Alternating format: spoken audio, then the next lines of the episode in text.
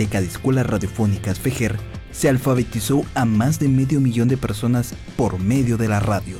FEGER, comunicando buen vivir. Radio FEGER 1420 AM presenta el siguiente programa. La ventana, una mirada a las redes que construyen cambio.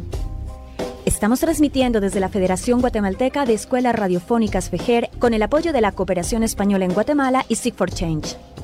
Les damos la bienvenida a La Ventana, un programa que da voz a quienes promueven el cambio social desde la diversidad, tanto en Guatemala como en toda la región centroamericana.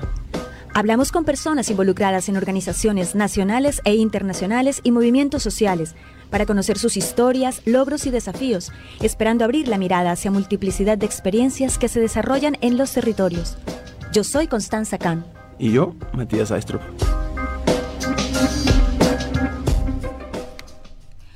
Muy buenas tardes, bienvenidas y bienvenidos. Estamos de regreso en la ventana como cada miércoles por la 1420 AM de Radio Fejer.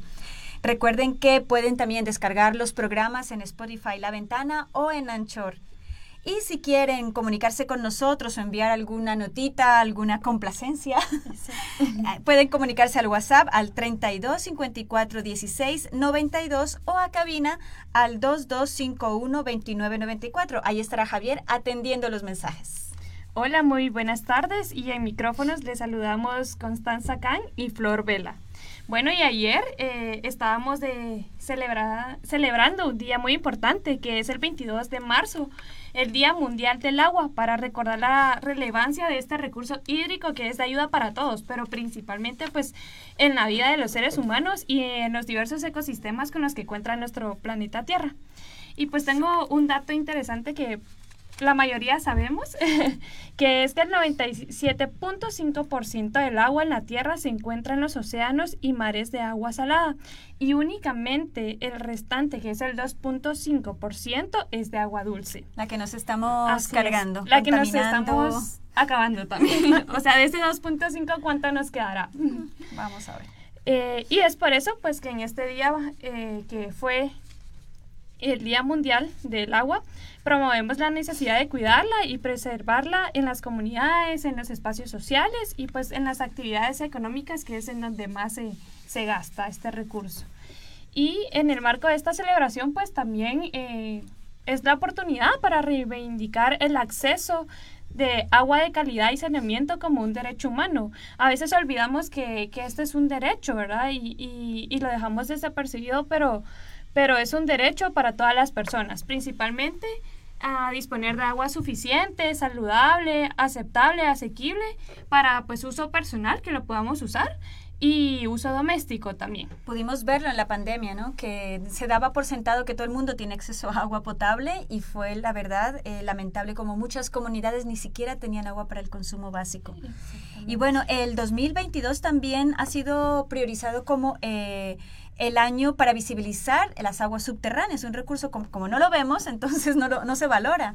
Y casi que en Ciudad de Guatemala, por ejemplo, eh, casi que la mayoría de, sectores eh, se sustentan de aguas subterráneas. Entonces, estos acuíferos son bastante frágiles y hay una necesidad urgente de, primero, racionalizar el consumo, generar eh, estrategias para la preservación de este preciado líquido y, bueno, Cuidar básicamente, cuidar básicamente y reflexionar sobre que estos acuíferos tienen un límite. El agua no es un recurso infinito como siempre nos habían enseñado en el cole, es un recurso finito y lo estamos agotando. Y justo hoy tenemos la ventana para una organización que ya ha sido invitada en otras ocasiones a nuestro programa y que precisamente trabaja en torno a la preservación de los océanos y la vida marítima. Se trata de Semillas del Océano, eh, una organización que ha sido fundada, bueno, ya nos contará nuevamente nuestra invitada y hablaremos con ellos para un poco reflexionar sobre la necesidad también de proteger los océanos, que Guatemala es privilegiada porque tiene acceso al Caribe, al Caribe y al Pacífico. Y le damos la bienvenida a Hazel Araujo. Ella hace parte del equipo de Semillas del Océano. Bienvenida, Hazel, y muchas gracias por estar aquí en la ventana. Hola, buenas tardes, mucho gusto y muchas gracias ahí por el espacio. Hazel. aquí súper nada de hablar del océano. Muy bien. ¿Tú dónde estás? No me digas que estás en el Caribe guatemalteco. No, aquí estoy aquí en la ciudad, pero muy pronto ya me voy a ir a trabajar. muy bien, muy bien. Sí, porque ya estábamos aquí envidiando. Sí, yo dije ya el fondo va a estar el Caribe. El Caribe guatemalteco. Bueno, Hazel, tú eres coordinadora del área de educación marino-costera de esta organización. Cuéntanos un poco a nuestros radioescuchas eh, eh, sobre qué es Semillas del Océano y la misión que cumple en el país. Sí, sí, con mucho gusto. Pues bueno, me presento, yo soy Gisela Araujo.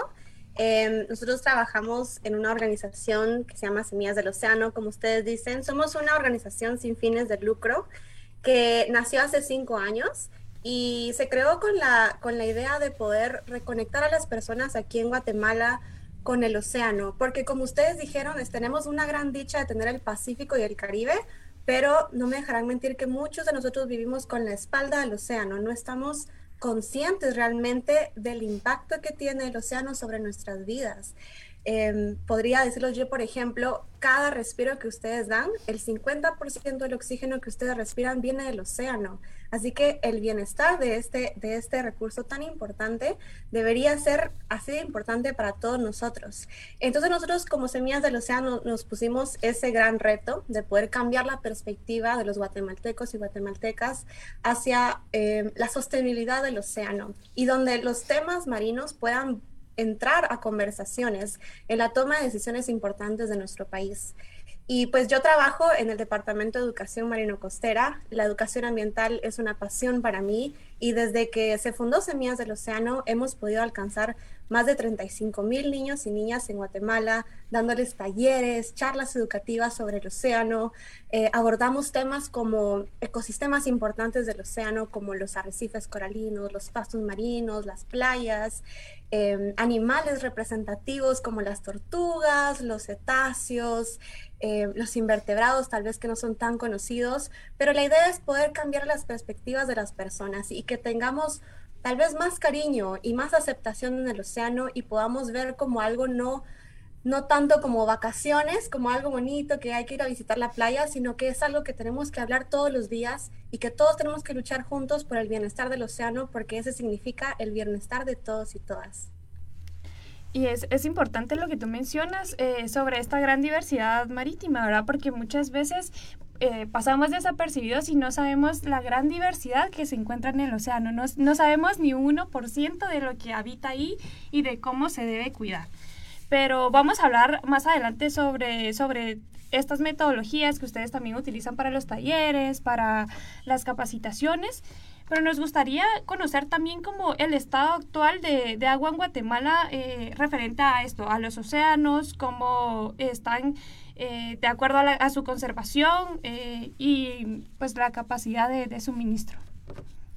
Ok, bueno, creo que es importante mencionar que nos falta muchísimo en nuestro país.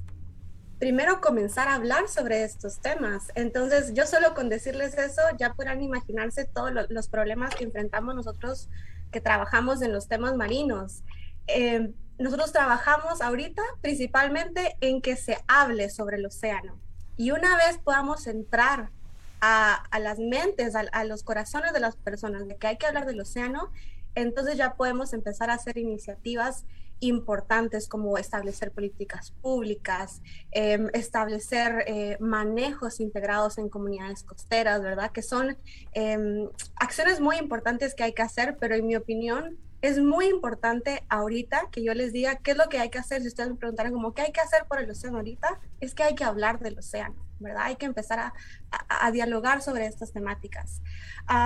de ahí podría decirles aquí en Guatemala temas importantes, obviamente es la ley de aguas, ¿verdad? Es, es una ley que todavía no, está, eh, no, no, tenemos en nuestro país, pero en los temas políticos pienso yo que es, es importante entender que las políticas no se refieren solamente a una ley que hay que hacer que se cumpla. Por ejemplo, em, vamos a poner una ley donde no queremos plásticos y el que use plásticos multa o se va a la cárcel y eso es una política. No, significa muchísimo más que eso, es utilizar las políticas de manera integral, de manera, de manera multidisciplinaria para que funcione correctamente. Por ejemplo, utilizar las políticas públicas para poder establecer un fundamento para luego poner iniciativas de conservación de, de, bosques, de playas, de ecosistemas marinos. O, por ejemplo, utilizar las políticas como fundamento para poder buscar fondos de iniciativas internacionales o locales, decir, miren, todas estas políticas públicas que tenemos están sustentando porque es importante eh, hacer estas iniciativas de conservación y así vamos a sacar fondos. Incluso en el tema educativo, las políticas nos pueden servir para poder eh, resaltar la urgencia de agregar al currículum educativo en Guatemala los temas ambientales. Y así hay muchísimas maneras en las que nosotros, en los distintos ámbitos donde, nos, donde ejercemos, podemos participar, ¿verdad? No solamente la, gente que es política, puede participar en la política, ¿verdad? Entonces, eh, creo que eso es muy importante hablar en los temas de agua em, y, muy importante también en los temas de, del océano ahorita les podría mencionar es el establecimiento de áreas marinas protegidas. Nos falta muchísimo, em, muchísimo hablar sobre estos temas. Em, no tenemos áreas marinas protegidas en el Pacífico, que es el, el, mayor territorio marino que tenemos en nuestro país, solo tenemos en el Caribe. Y las áreas marinas protegidas que ya están establecidas, todavía les falta poder afinarlas, poder tenerles más seguimiento, más control, más financiamiento. Entonces, esas tres temáticas creo que serían los más importantes. Número uno, hablemos del océano. Número dos, participemos en la política, hagamos incidencia política. No significa ir a meternos y que no nos dé miedo. Hay que, hay que participar desde el ámbito donde trabajamos en las políticas ambientales.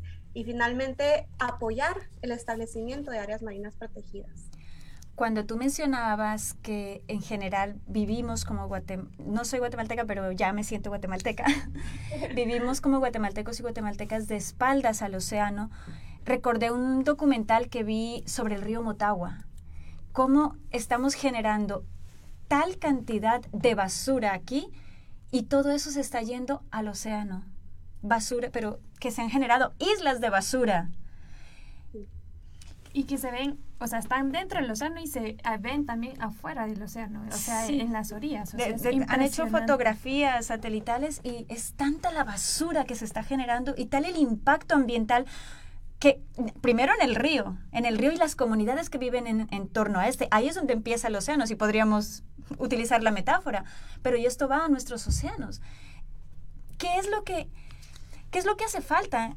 Hablábamos de ley de aguas, pero también es una mirada integral, ¿no? Como, como personas que hacemos parte de este sistema eh, ecológico, ambiental, como seres humanos que hacemos parte de, que no somos el centro, sin embargo somos los que mayor impacto generamos.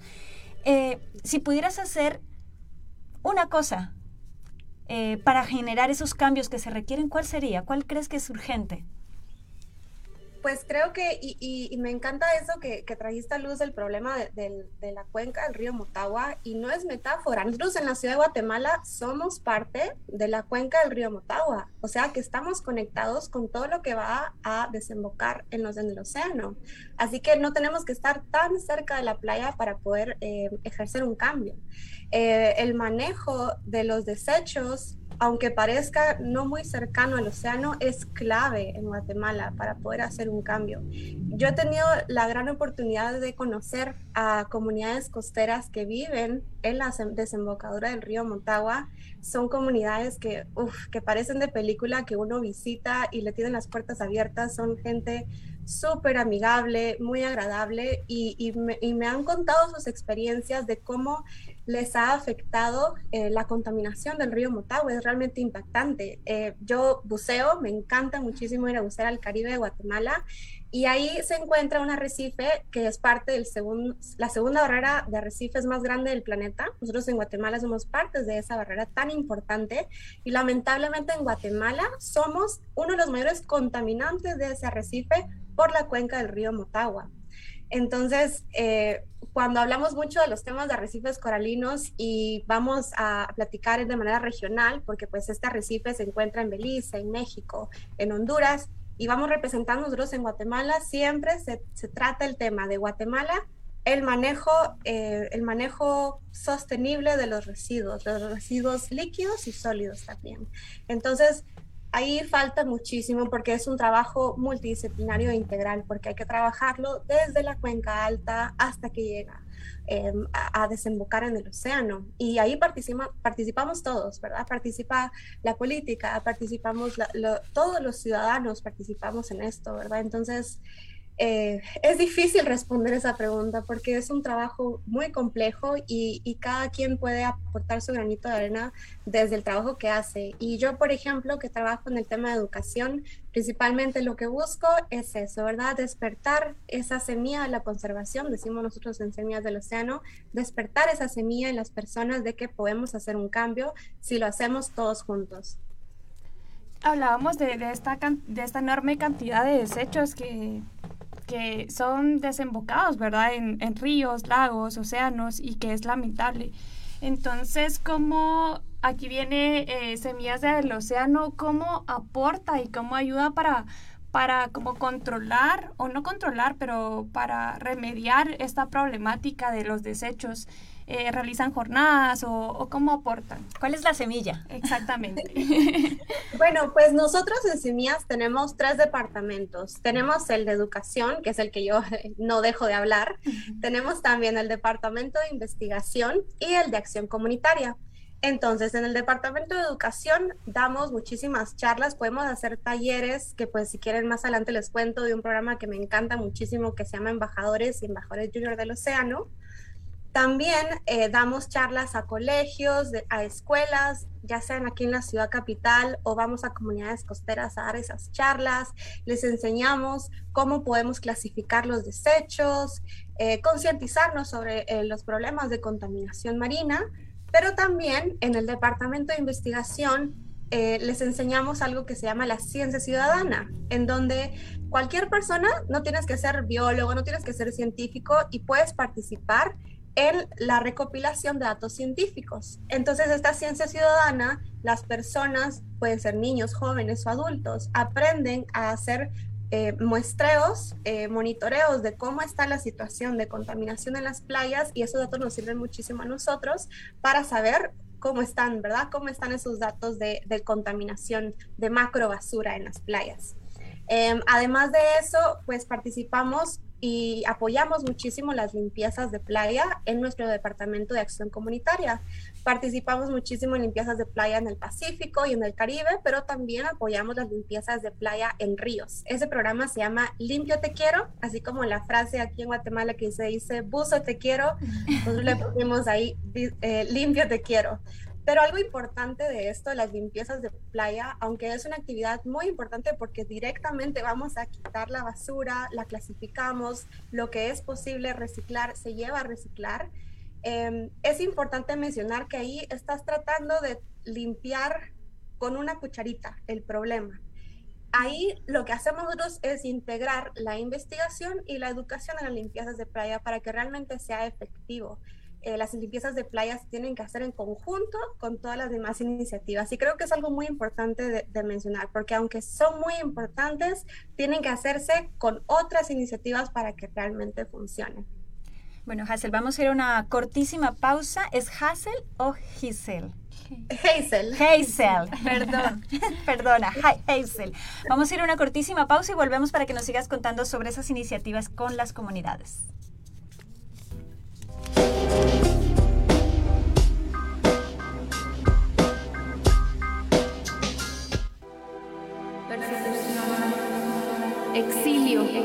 Asesinatos, desaparición forzada, fueron acciones que tomó el Estado de Guatemala en contra de mí por el trabajo que ejercía de alfabetizar e informar durante el conflicto armado interno.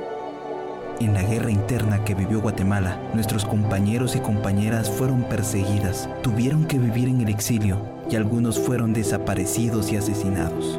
FEJER, comunicando buen vivir. Soy el espíritu del bosque. En mí habitan más del 80% de las especies de animales y vegetales. No solo ellos dependen de mí, también 1.600 millones de personas a nivel mundial que de mí se alimentan obtienen medicinas, combustibles y abrigo. Sin importar todo esto, a mis hermanos y a mí nos destruyen cada año, cortan más de 10 millones de hectáreas en cada uno de nosotros.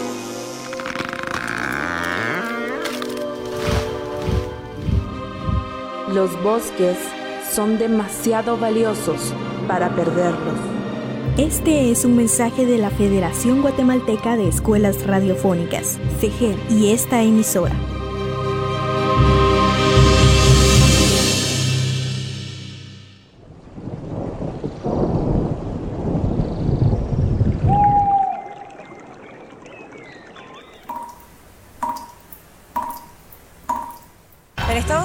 El agua se une a activos como el oro, el petróleo y otras materias primas que cotizan o se comercializan en Wall Street en tiempos en los cuales la escasez del vital líquido genera angustia, sobre todo por el cambio climático.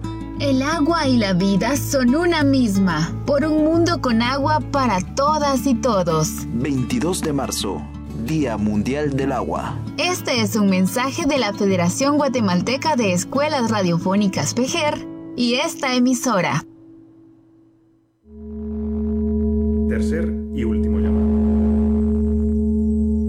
Cualquier cosa me lo llevo volada al San Juan de Dios hasta allá. Mija, ¿cómo me vas a amparar un hospital público? Hoy me quiero morir sin ayuda. Ay, pues, si querés te llevo así como al Herrera Gerandi o al Pilar. Peor, los privados son más caros, mija. La vez pasada fui a una de esas babosadas y pregunté una dirección. Tres mil pesos me cobraron la consulta. ¡Socan! ¡Socan! Mauricio, Isabel. ¿Pero de dónde vas a sacar las puertas? Es el último día, Fernanda. Que no me vean caída, muerta por dentro, pero de pie, como los árboles. Las puestas en escena son más que una presentación, son un espacio de denuncia, crítica y encuentro para expresar los malestares sociales por medio del arte. 27 de marzo, Día Mundial del Teatro. Este es un mensaje de la Federación Guatemalteca de Escuelas Radiofónicas, FEGER, y esta emisora. Casa Cultural Canil, tu punto de encuentro. Te ofrecemos alojamientos, alimentación, salones para exposiciones, talleres y eventos sociales. Para más información, llámanos al 2295-8512 o al WhatsApp 4198-2092. Búscanos en Facebook como Casa Cultural Canil. Casa Cultural Canil, tu punto de encuentro en el corazón del centro histórico de la ciudad de Guatemala.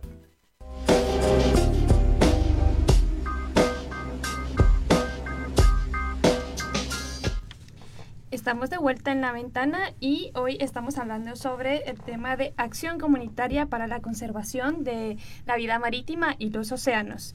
Y estamos acá con Hazel Araujo, ella es coordinadora de educación marino costera.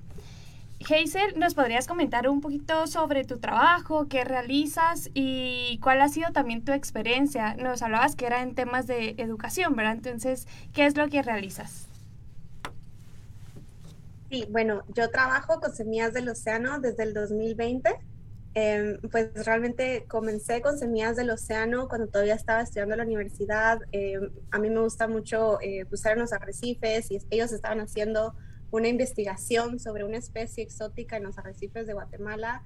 Así conocí a Semillas y pues luego poquito a poquito me fui enamorando de lo que es eh, la visión, los valores que tiene esta organización y descubrí a través de Semillas del Océano la educación ambiental. Yo soy acuicultora, no soy maestra y se me dio la oportunidad de trabajar en la educación ambiental y por puras cosas de la suerte me di cuenta que yo nací para esto. Me, encanta muchísimo dar charlas, hablar con niños especialmente y contagiarles ese amor que le tengo por el océano.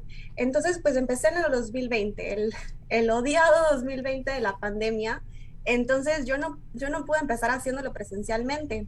Así que apoyé en idear y elaborar un programa 100% virtual en donde empezamos a capacitar a jóvenes y a niños eh, con charlas virtuales y les enseñábamos sobre desde aprender a identificar especies marinas representativas como las tortugas marinas, hasta luego hablar sobre problemáticas complejas e interesantes como el cambio climático y empezar a, a establecer soluciones. Entonces, desde, desde el 2020 que estuve empezando a capacitar a niños y a jóvenes de manera virtual, hasta que pues ya el año pasado, de hecho a finales del año del, del 2020, en, el, en, el, en, diciembre, yo pude empezar a dar eh, charlas presenciales, a visitar comunidades costeras, que es algo totalmente distinto, ver la perspectiva de las personas que viven en el océano, viven en la playa, eh, es, es realmente muy enriquecedor. Así que pues comencé haciendo charlas virtuales, pero ahora ya tengo la oportunidad eh, depende del proyecto, depende la, la iniciativa que nos estén apoyando, pues vamos a dar eh, charlas sobre, por ejemplo, la contaminación marina o vamos a hablar sobre ecosistemas marinos, ahí va dependiendo. Entonces, pero principalmente mi experiencia, lo, más enriquecedor para mí ha sido esa primera actividad de, charlas virtuales. Eh, fue, muy, fue muy impactante para mí porque uno como educador realmente no, es el que educa, sino que son los estudiantes los, que le enseñan a uno muchísimas lecciones.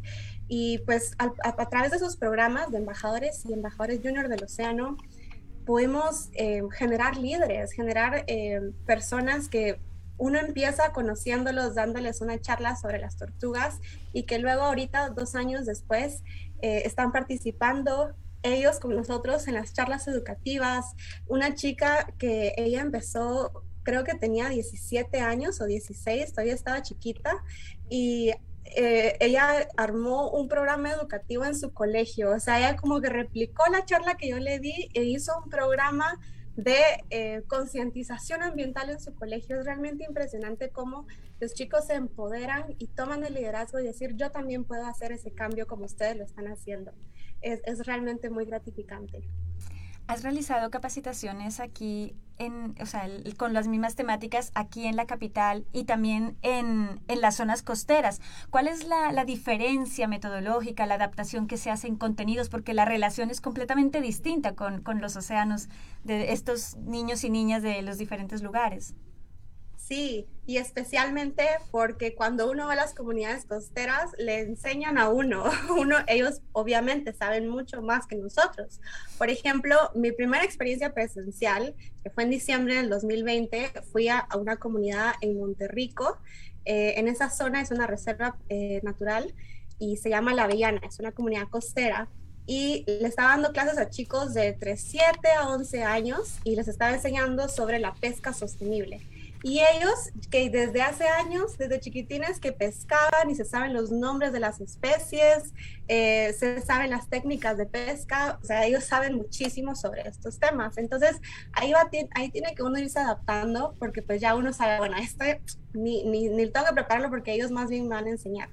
Ahora, con las, con las eh, charlas que damos aquí en la ciudad, sí hay que enseñarles sobre esto. Pero, ¿sabes algo muy interesante sobre, sobre esto de las charlas, la comparación con la, con la ciudad y las comunidades costeras? Es que gracias a hacer estos programas virtuales, pudimos el año pasado juntar a estudiantes de comunidades costeras con estudiantes de la ciudad. Entonces, pues los chicos embajadores junior el año pasado fueron 50% estudiantes de, de la ciudad y el otro 50% fueron chicos becados de comunidades costeras. Y fue muy bonito porque entonces integramos las dos perspectivas eh, eh, que tienen los niños, que a pesar de que tienen la misma edad, tienen experiencias totalmente distintas. Hazel, tú nos hablabas, ahorita mencionaste justamente sobre la eh, pesca sostenible.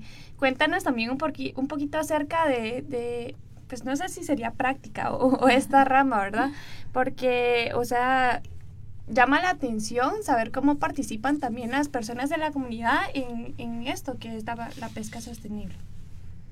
Sí, bueno, realmente pesca sostenible significa aprovechar los recursos que tenemos pesqueros, ¿verdad? Los recursos de, de crustáceos, de camarones, de peces, lo que tengamos en el océano, que tengan beneficios para los pescadores, que los ecosistemas en donde están pescando se mantengan saludables y que las poblaciones de las especies que están pescando se mantengan y perduren con el tiempo. Eso significa pesca sostenible, beneficio para todos, básicamente. Es simple de explicar, pero sencillo de ejecutar, ¿verdad? Porque eh, las comunidades pesqueras en Guatemala son principalmente artesanales. 90% de la pesca en Guatemala es pesca artesanal. Em, entonces, las personas que viven en, la costa tienen casi que una cultura de pesca. No es solamente un trabajo, sino que es mi forma de ser, ¿verdad? Es, la, la, tradición que yo le doy a mis hijos ser pescadores.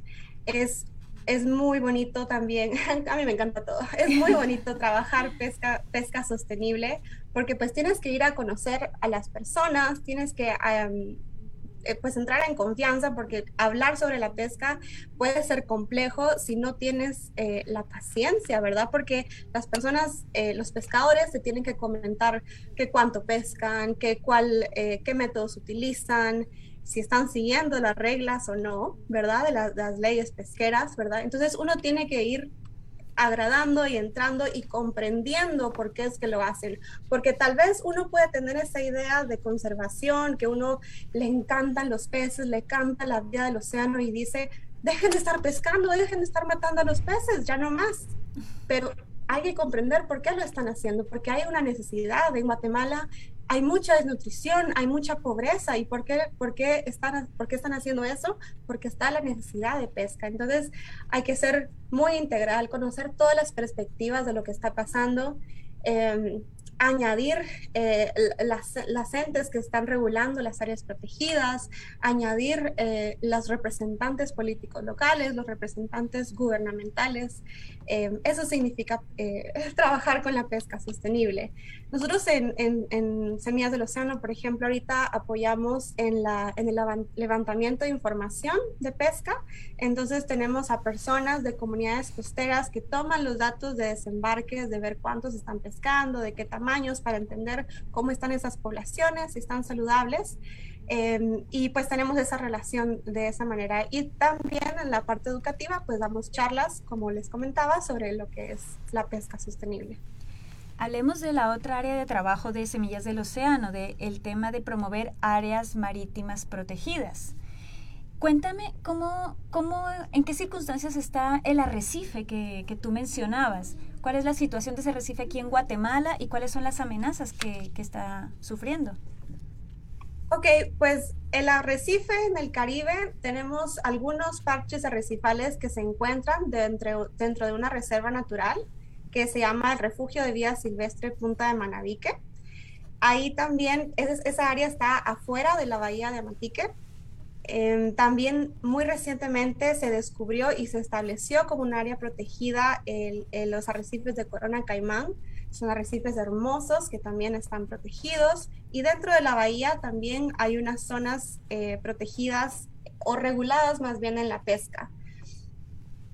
Y todo esto son áreas protegidas establecidas, ¿verdad? En papel, áreas protegidas, pero hay muchas amenazas que no se pueden combatir solamente con establecerlas como áreas protegidas, que de nuevo es lo que estamos hablando, que es la contaminación, ¿verdad? La descarga de aguas altamente contaminadas definitivamente es la mayor amenaza para los arrecifes coralinos en la actualidad y la pesca, em, la pesca no sostenible, ¿verdad? Poder regular la manera en que se está pescando, en dónde, cuándo y cuánto se está pescando, está afectando mucho a los arrecifes en Guatemala. Pero yo diría que definitivamente es ese mal manejo de los desechos lo que está afectando muchísimo a, a nuestros corales.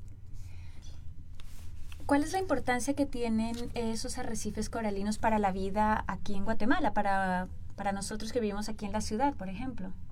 Uf, muchísimo, muchísimo. Los arrecifes son tan importantes. Los arrecifes coralinos en el mundo se cubren una superficie del océano que pues ya sabemos que ustedes mismos dijeron 97% en el agua del agua del planeta está en el océano, va.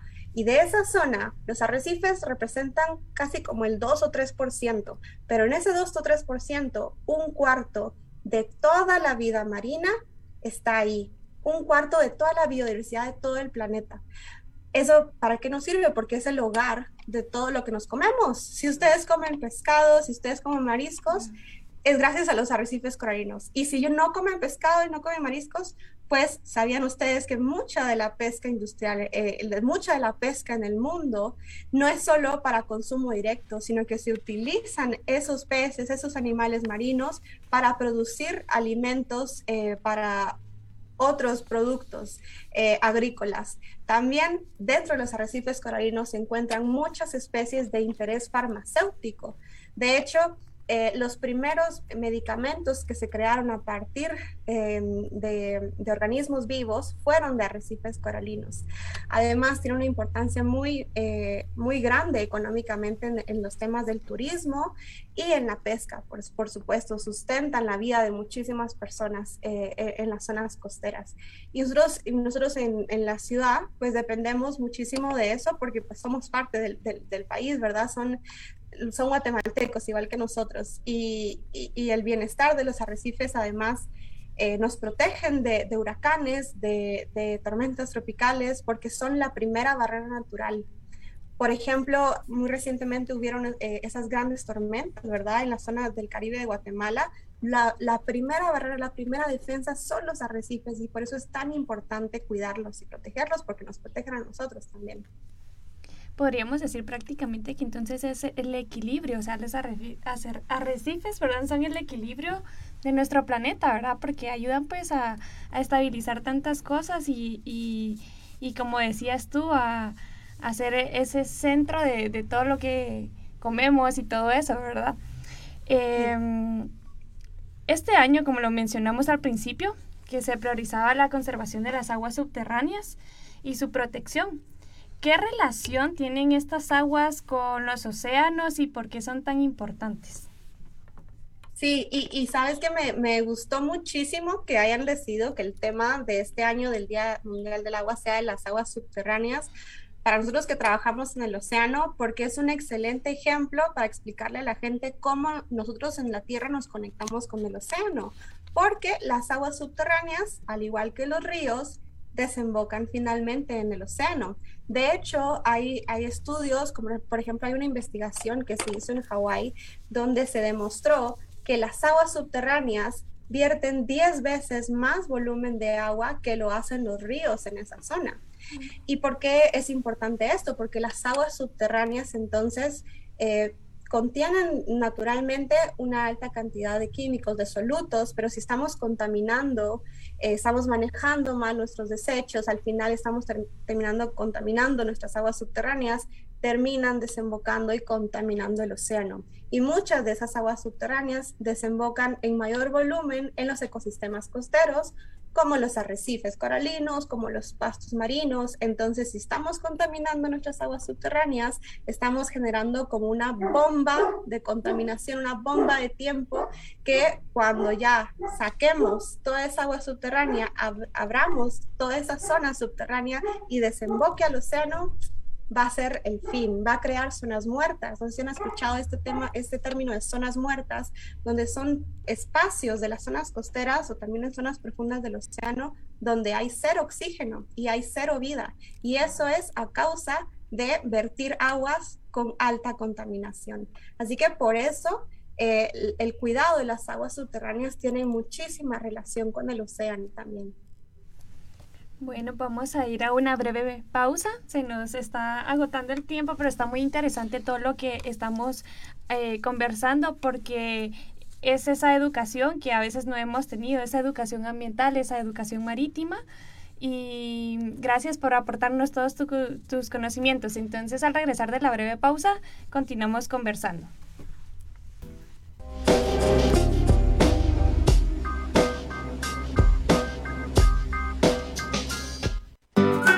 La firma de los acuerdos de paz y la llegada de nuevas tecnologías, mi señal radiofónica comenzó a expandirse por el continente.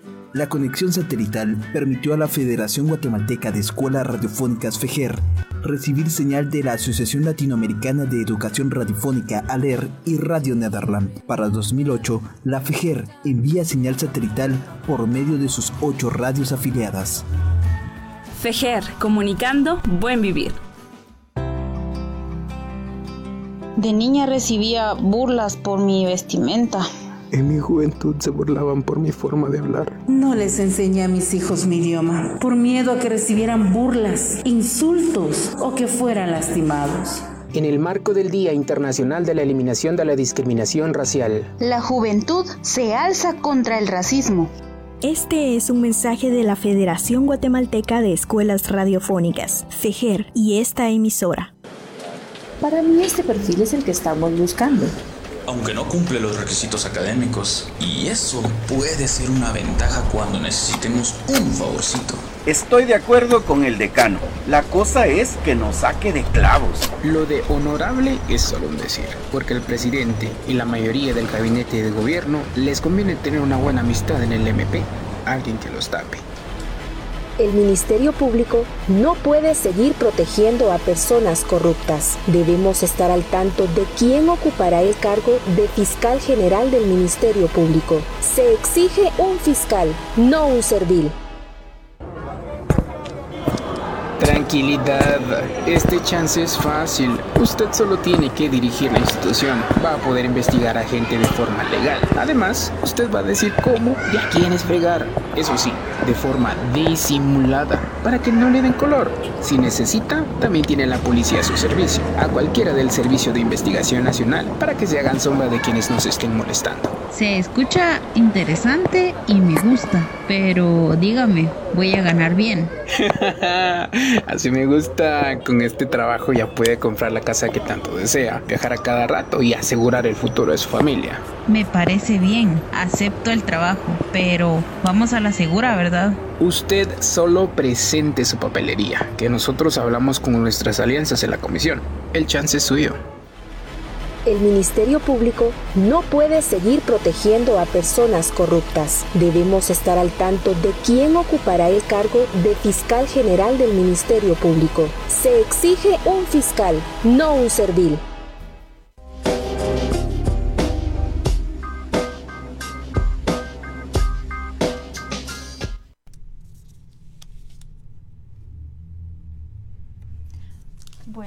Eh, íbamos a poner un poema, pero...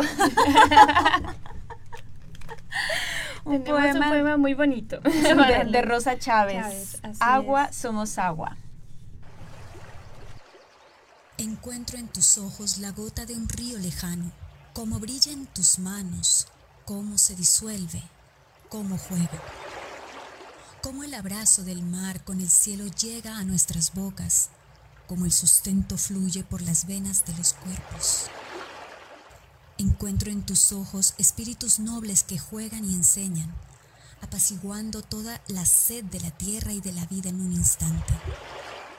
Como el asombro es lucha cristalina y alegre sustento, como la fuerza de la vida perfora la piedra más dura. Encuentro en tus ojos la constancia de los ríos, los que abundan, los que sobreviven y los que han desaparecido. Como circulan por la noche serpenteando bajo las cuevas, como despiertan con asombro en las manos de una niña. Encuentro en tus ojos y en los míos la enorme persistencia de la lluvia que es lágrima y es anhelo como la memoria nos brota rocío cuando duermen los pájaros, como somos el trueno, el viento, la llovizna, la espuma.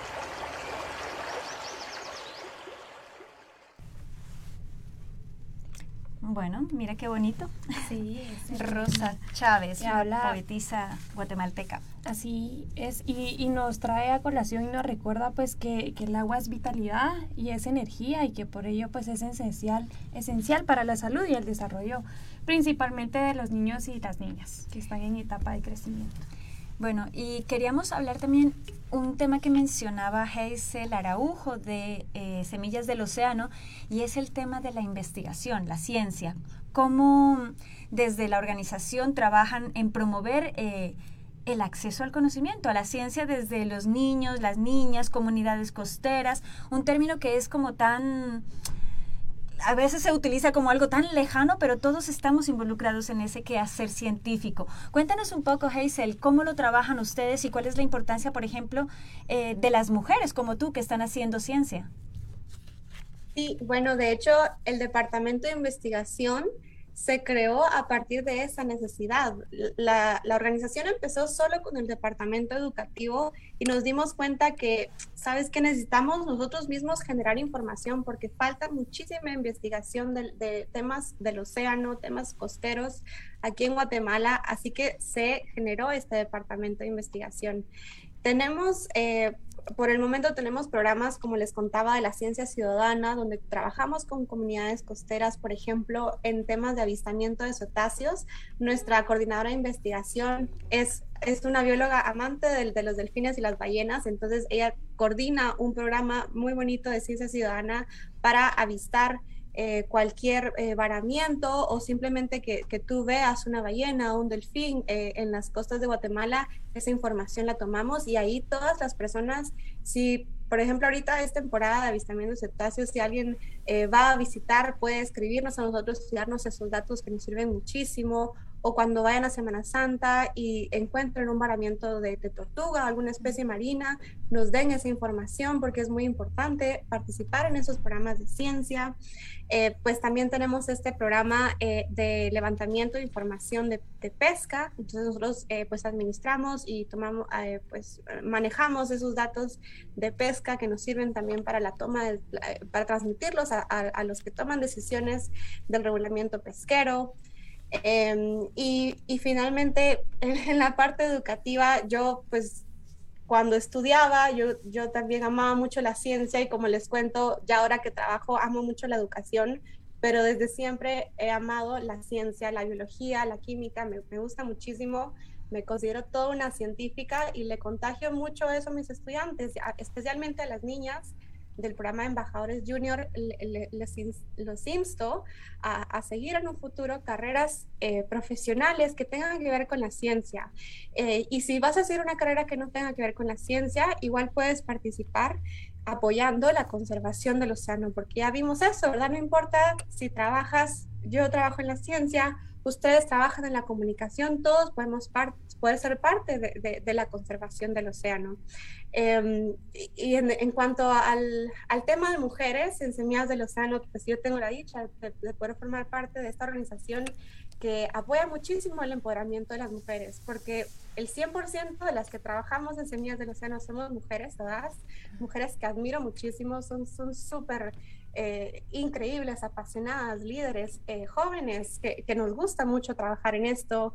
Eh, el 50% de la, de, la, de la junta directiva de la organización también son mujeres, más de la mitad de los voluntarios son mujeres y más de la mitad de nuestros embajadores junior también son mujeres. en fin, siempre dominamos las mujeres y empodera, empoderamos muchísimo ese sentido de, de, equidad de género, no solo en las mujeres, sino también en los hombres, jóvenes y niños, porque ahí así es como se tiene que trabajar, ¿no? O sea, empoderarlas a las mujeres y transmitir actitudes de respeto y equidad de género en los hombres y en los niños también.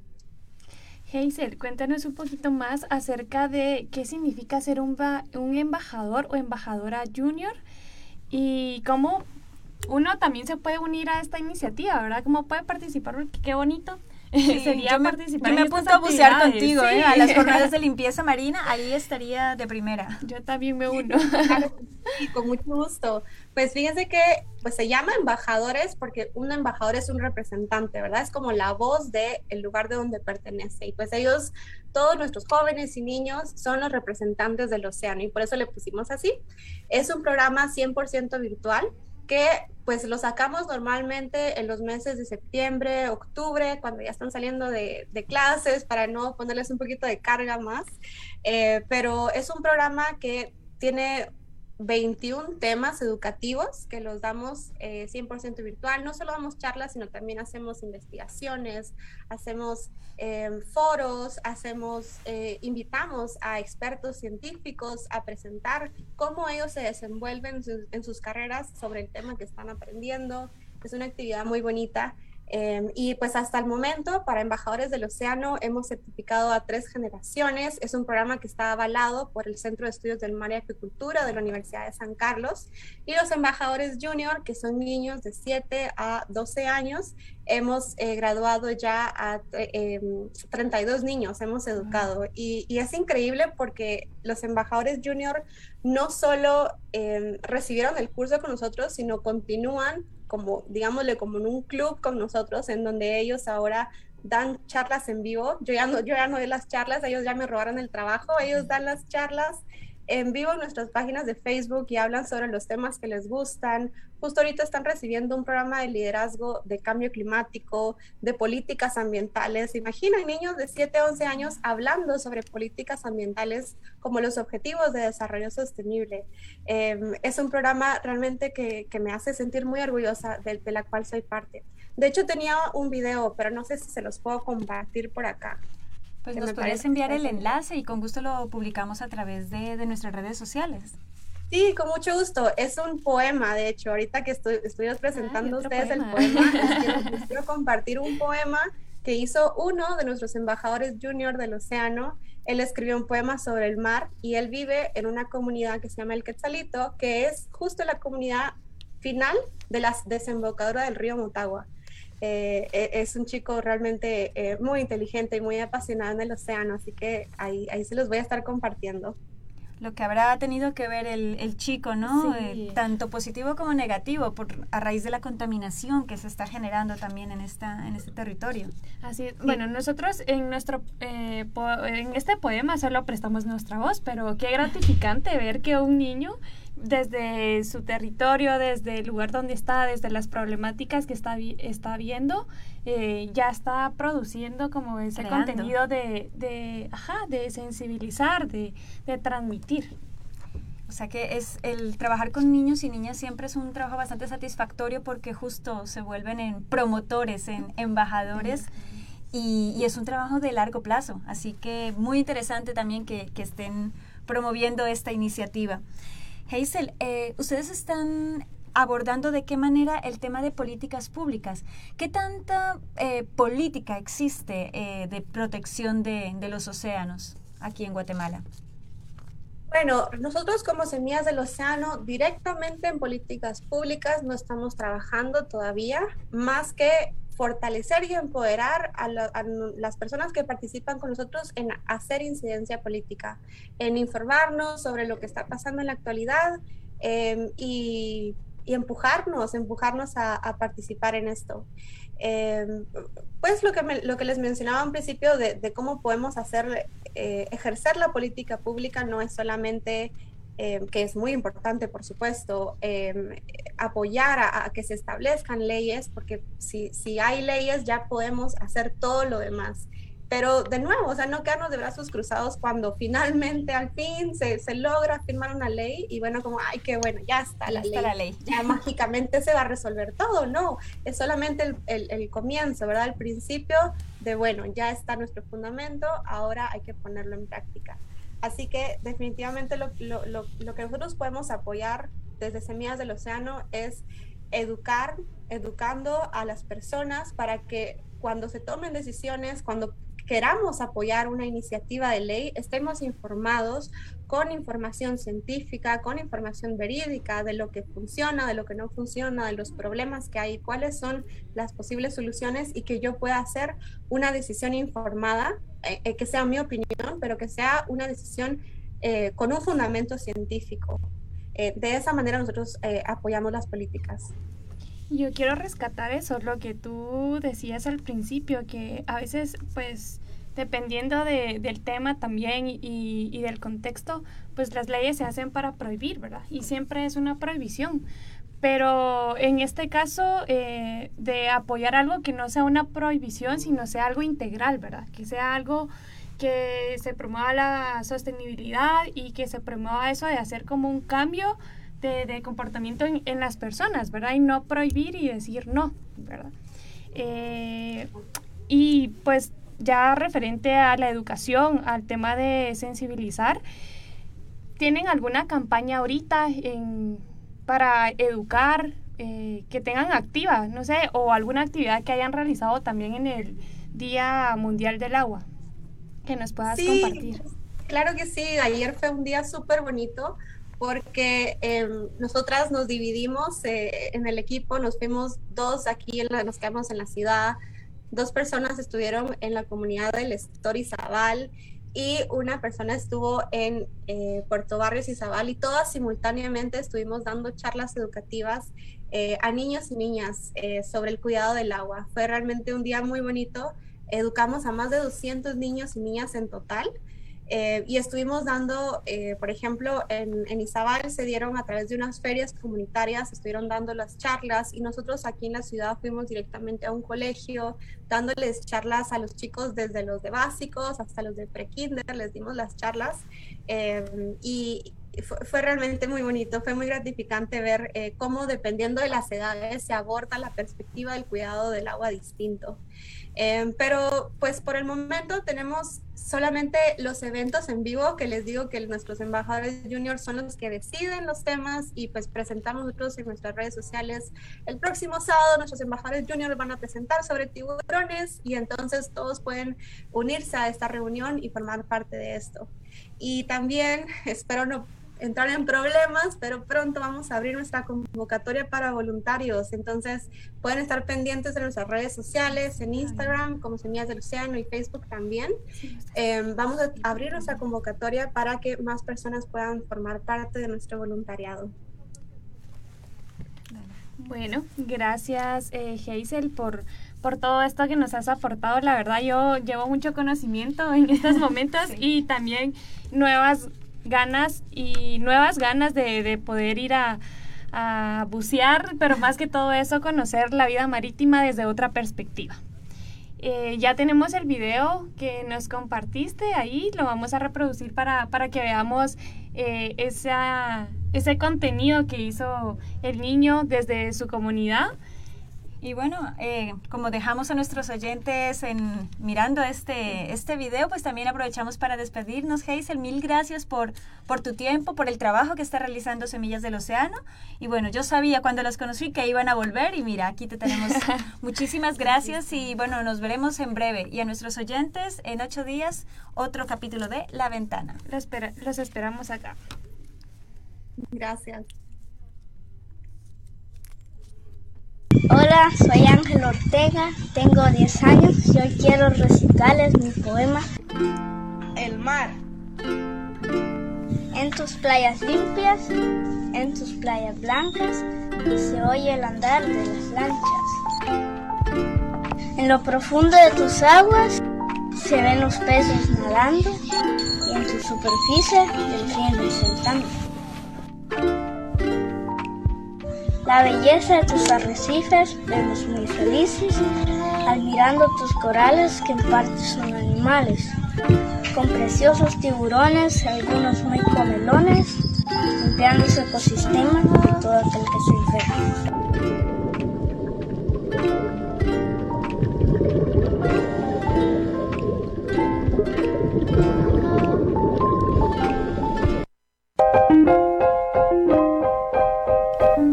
La Ventana, una mirada a las redes que construyen cambio. Estamos transmitiendo desde la Federación Guatemalteca de Escuelas Radiofónicas FEJER con el apoyo de la Cooperación Española en Guatemala y Seek for Change. Les damos la bienvenida a La Ventana, un programa que da voz a quienes promueven el cambio social desde la diversidad, tanto en Guatemala como en toda la región centroamericana. Hablamos con personas involucradas en organizaciones nacionales e internacionales y movimientos sociales para conocer sus historias, logros y desafíos, esperando abrir la mirada hacia multiplicidad de experiencias que se desarrollan en los territorios. Yo soy Constanza Kahn. Y yo, Matías Aistrup. Este programa llegó a usted por medio de Radio Fejer 1420 AM, comunicando Buen Vivir.